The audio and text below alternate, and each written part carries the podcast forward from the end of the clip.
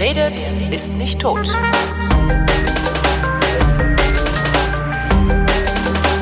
Willkommen zum Geschichtsunterricht einer Koproduktion von Vrindt und DLF Nova und aus Köln zugeschaltet ist Matthias von Hellfeld. Hallo Matthias. Ja, ist erstaunlich, aber ich bin es wirklich. Ähm, Thema heute. Der große Lauschangriff ist ja. ein, ein sehr absurder Begriff für, aus, aus heutiger Perspektive, wo wir wissen, dass wir im Grunde kontinuierlich von äh, mehreren Geheimdiensten in all unserer Kommunikation und vermutlich auch in all unserer Mobilität überwacht werden. Wie war es damals? Ja, also wer, wer, wer immer jetzt gerade zuhört, außer denen, die es sollen, seid genau. gegrüßt, ihr lieben Genossen oder was immer ihr seid. Denn wir werden nicht nur belauscht, sondern vielleicht auch sogar gefilmt und äh, ansonsten beobachtet. Also das, all das hat längst schon nichts mehr damit zu tun, was im Januar 1998 vom Deutschen Bundestag beschlossen wurde.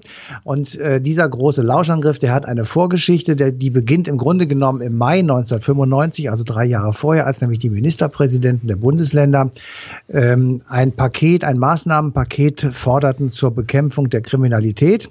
Es gab damals ähm, aus Osteuropa kommend äh, ein starkes Ansteigen von Bandenkriminalität äh, in den westdeutschen und überhaupt in den europäischen Großstädten. Und damit äh, müsste man im Grunde genommen, das war jedenfalls das Argument der Ministerpräsidenten, um das Sicherheitsbedürfnis der Menschen in ihren Ländern zu befriedigen, müsste man äh, Kriminalität sozusagen im Vorfeld bekämpfen.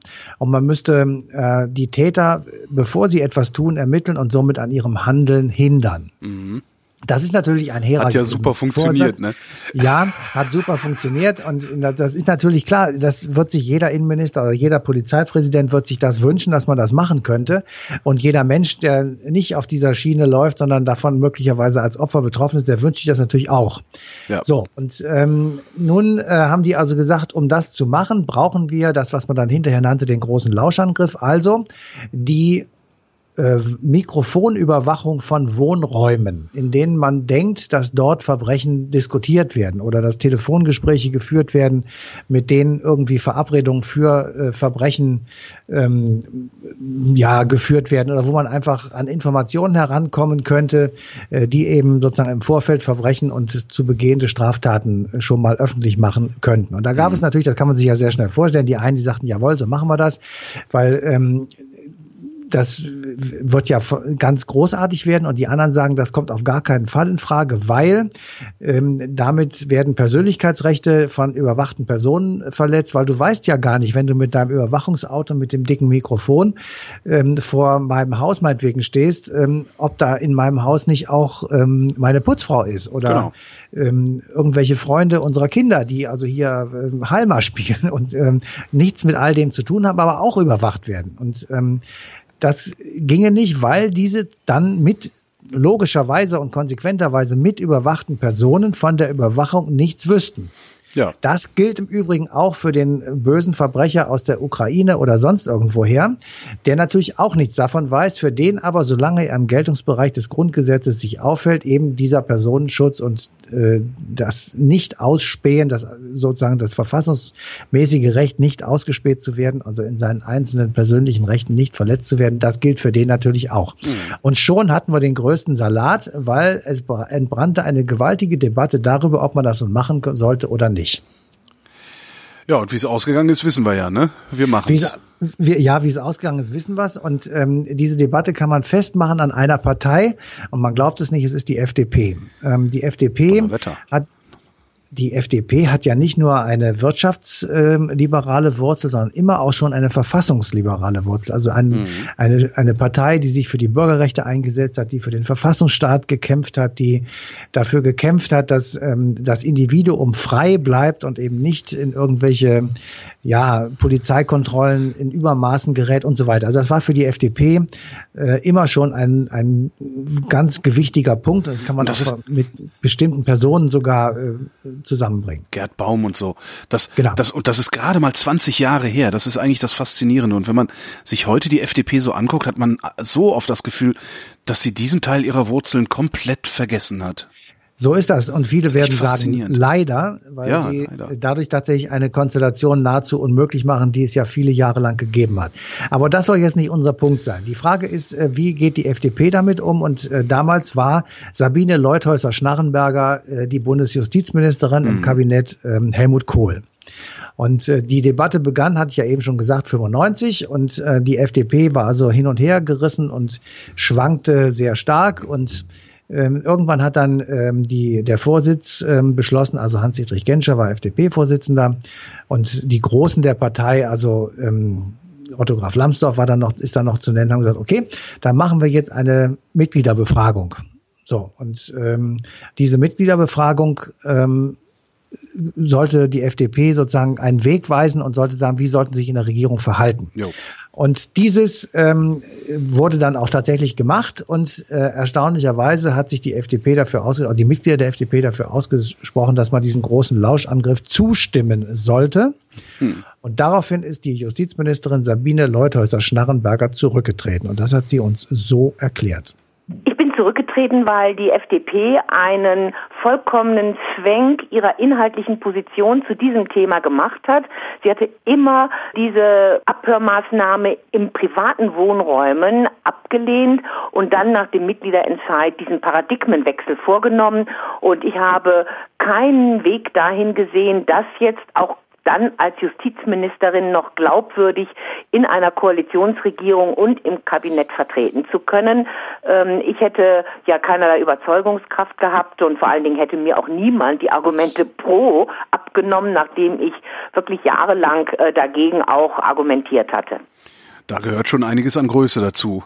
Äh, Auch hier ziehe ich den Hut, genau. Ja. Ähm, das ist eine, eine sehr aufrechte, sehr liberale und sehr demokratische äh, Position, die sie da eingenommen hat und die sie dann auch tatsächlich sehr konsequent umgesetzt hat.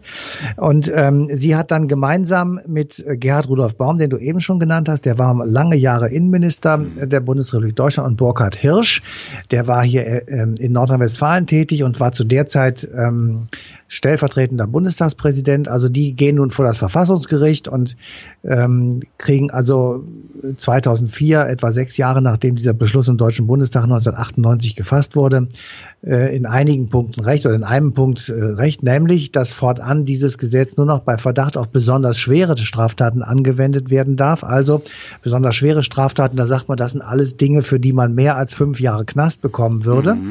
Und äh, Angehörige dürften in diese Überwachung nur dann einbezogen werden, das war die zweite Einschränkung, wenn die Gespräche strafrechtlich relevant sind. Alles andere musste dann eben sofort, äh, ich sage jetzt einfach mal, gelöscht werden, wenn es mehr oder weniger zufällig ähm, mit aufgenommen wurde und mit ähm, erspäht wurde.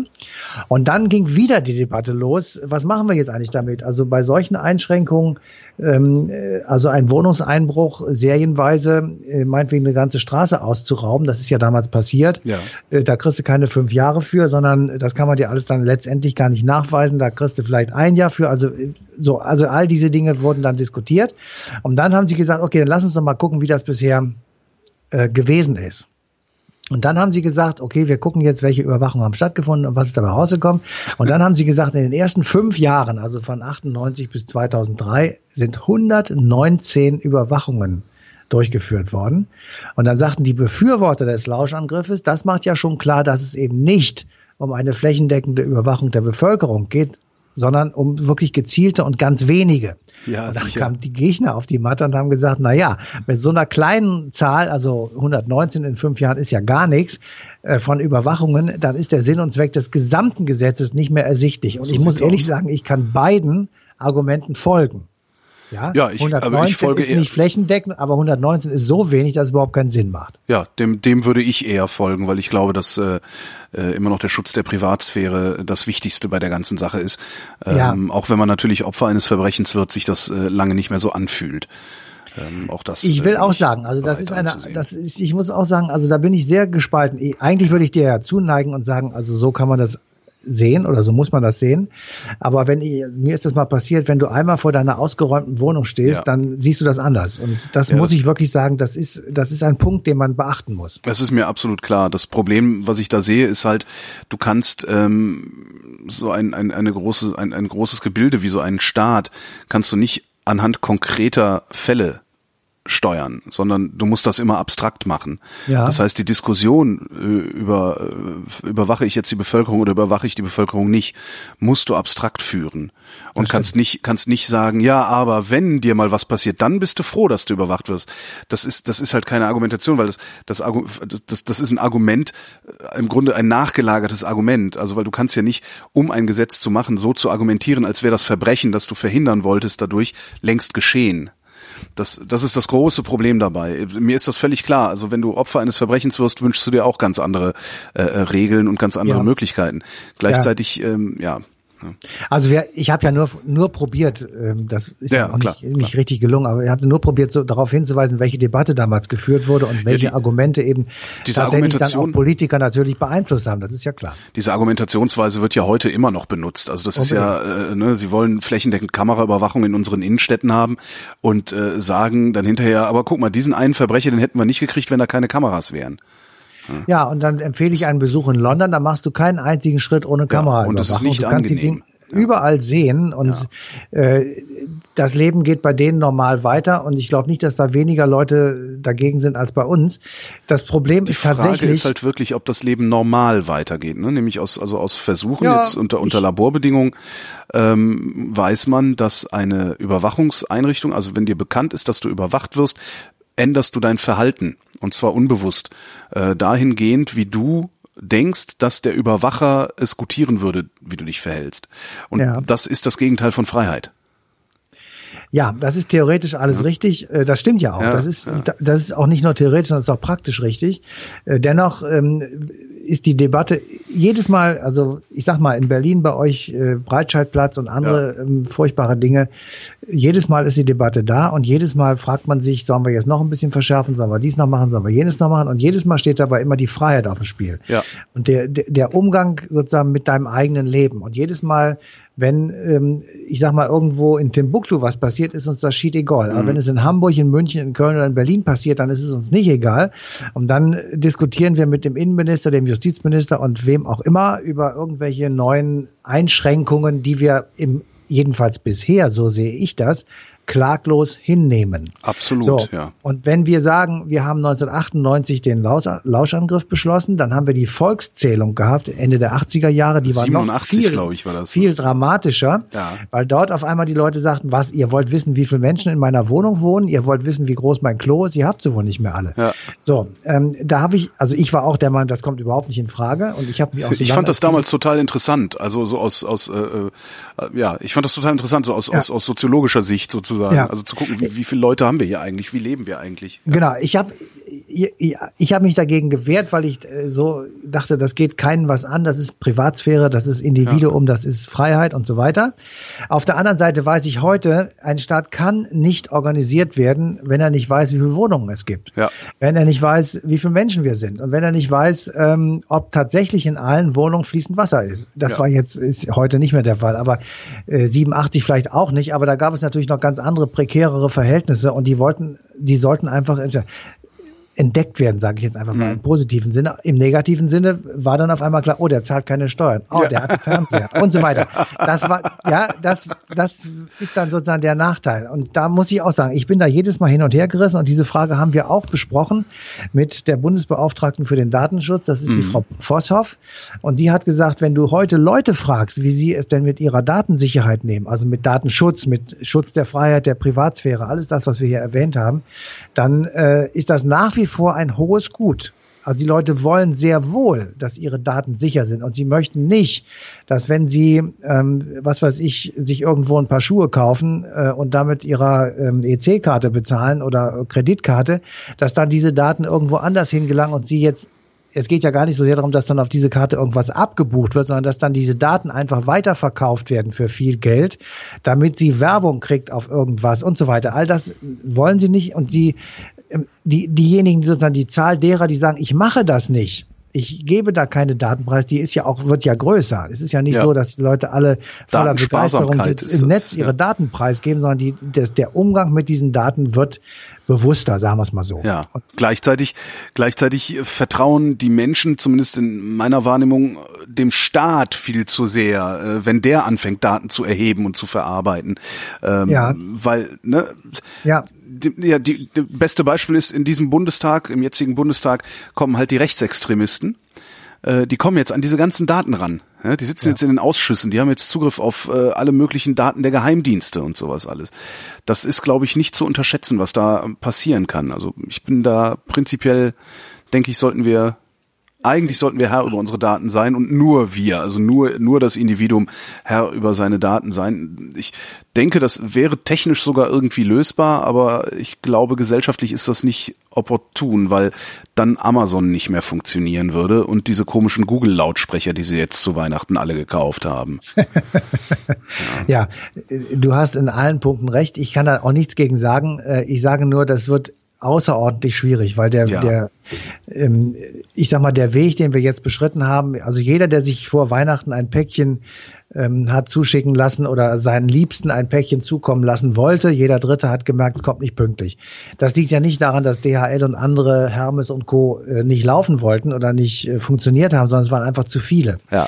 Das heißt, im Umkehrschluss immer mehr Leute bestellen, immer mehr online und immer mehr Leute geben immer mehr Daten und Zahlungswege preis. Ähm, und diesen Trend aufzuheben ist sehr schwierig, weil nämlich gleichzeitig der Einzelhandel ich sag mal, an vielen Stellen eingeht und ja. nicht mehr alles vorrätig hält. Das heißt, du kannst, die Alternative gibt es gar nicht mehr. Du kannst nicht mehr einfach losgehen und sagen, ich gehe mal in die Innenstadt und kaufe mir eine Hose.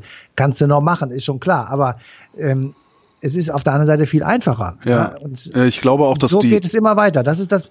Also ich, wie gesagt, ich, ich teile auch das, was ich durch diese Sendung gelernt habe, tatsächlich ist, ich teile die Sorge davor, dass Daten dann in falsche Hände geraten und ich damit fertig gemacht werde oder bombardiert werde mit irgendeiner Werbung, die ich nicht haben will oder meine Familie malträtiert wird, ich erpressbar werde, meine oh. Daten zu Zahlungen benutzt werden, die ich gar nicht ähm, losgetreten habe und so weiter. Also das sehe ich alles. Auf der anderen Seite, es fehlt mir die Fantasie, mir vorzustellen, das zurückzudrehen. Ja, ich habe da tatsächlich also dieses dieses äh, Daten, Daten sammeln von irgendwelchen Online-Händlern und so, das, das sehe ich gar nicht so problematisch. Was ich halt viel problematischer finde, ist, wie diese Daten in Händen eines nicht wohlwollenden Staates oder ja. einer nicht wohlwollenden Behörde missbraucht werden können, indem Schlüsse äh, über meine Person gezogen werden, die mit meiner Person gar nichts zu tun haben, weil diese Daten natürlich auch nur Fragmente sind. Ähm, also ich traue einfach der Stabilität unseres äh, freiheitlich-demokratischen Rechtsstaates nicht hinreichend, um ihm das alles über mich über ihn, ihn das alles über mich wissen zu lassen, was er jetzt schon über mich weiß. Das ist das, was mir so ein bisschen Sorge macht. Und ich glaube, dass wir erst anfangen äh, werden, umzudenken, wenn tatsächlich etwas passiert. Das Problem ist, wenn etwas passiert, passiert das auf einer so großen Skala, äh, dann passiert es wahrscheinlich allen oder den meisten und dann sind wir überhaupt nicht mehr in der Lage, uns zu wehren. Also wenn, wenn, wenn die Bundesrepublik Deutschland ein totalitärer Staat wird und der, der diese Daten missbraucht, dann sind wir alle gar nicht mehr in der Lage, uns gegen diesen totalitären Staat zur Wehr zu setzen, weil dann ist es zu spät. Das ist so ein bisschen die Sorge, die ich da Ja, zumal äh, es muss gar nicht ein totalitärer Staat sein. Es kann ja auch schleichend passieren. Ja. ja? Dass du einfach es gar nicht mitbekommst, äh, dass du aber schon längst der gläserne Mensch bist. Ja, und das, die Chinesen, ähm, die fangen ja gerade damit an, ne? Also die vergeben ja, ja Sozialpunkte. Äh, und, äh. Wie auch immer, also dass du einfach so äh, da hineinschlitterst sozusagen. Ja. Und da ist, wie gesagt, der, der, die Datenschutzbeauftragte hat gesagt, nein, äh, also unbewusst tun wir das nicht. Also wir sind sehr sensibel und ähm, ich, ich bin nach dieser Sendung sensibler als vorher, deutlich. Und ich hoffe, dass die, die das hören, auch deutlich sensibler sind, indem ich möglicherweise tatsächlich bestimmte Dinge jetzt nicht mehr tue, äh, indem ich einfach darauf verzichte, mit dem Smartphone die ganze Zeit durch die Gegend zu rennen, immer sozusagen eine Spur zu hinterlassen, wo ich gerade bin. Also mhm. all das versuche ich tatsächlich einzuschränken, indem ich gar kein Smartphone habe. Ähm, Tough wie rückständig, ey. Ja, ich bin ein total rückständiger Typ, ähm, aber telefonieren kann ich trotzdem und mehr brauche ich ja auch gar nicht. Aber das ist jetzt meine persönliche Meinung. Aber ich, ich, wie gesagt, wenn das so weitergeht und wenn wir den Vorteil, den äh, das Netz uns bietet und die digitale Welt uns bietet, das ist ja zweifellos ein großer Vorteil äh, und eine tolle Sache, das muss man ja auch mal sagen, ähm, dann, wenn wir das nicht einschränken, dann weiß ich nicht, wie wir das in irgendeiner Form noch ähm, zurückdrehen wollen. Matthias von Hellfeld, vielen Dank. Bitteschön. Und euch danken wir für die Aufmerksamkeit und verweisen auf den 21. Januar 2018, denn da gibt's die passende Ausgabe Eine Stunde History auf DLF Nova.